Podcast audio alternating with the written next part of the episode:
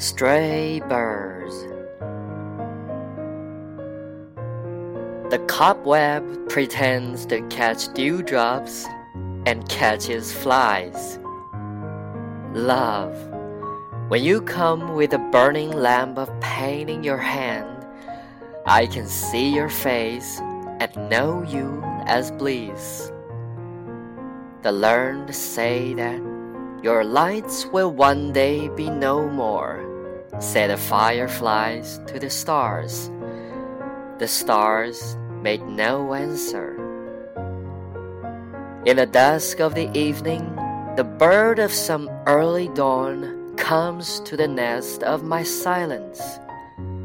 Thoughts pass in my mind like flocks of lugs in the sky. I hear the voice of their wings the canal loves to think that rivers exist solely to supply it with water. The world has kissed my soul with its pain, asking for its return in songs.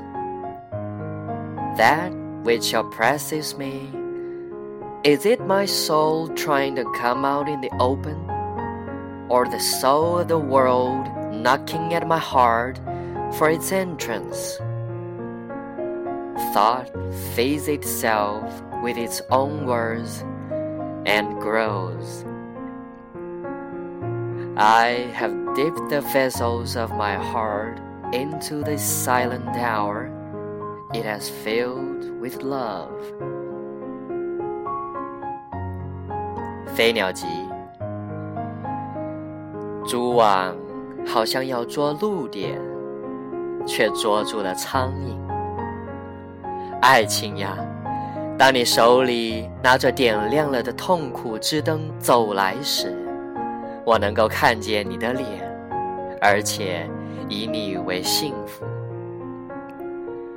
萤火对天上的星说道：“学者说，你的光明总有一天会消失的。”天上的星。不回答他，在黄昏的微光里，有那清晨的鸟儿来到了我沉默的鸟巢里。思想掠过我的心上，如一群野鸭飞过天空。我听见它们古意之声了。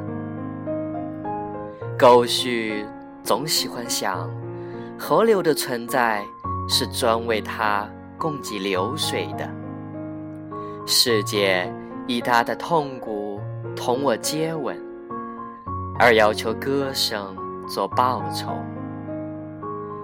压迫着我的，到底是我想要外出的灵魂呢，还是那世界的灵魂敲着我的心门，想要进来呢？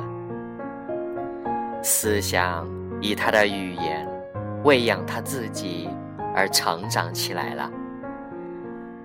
我把我的心之碗轻轻浸入这沉默之时刻中，它盛满了爱了。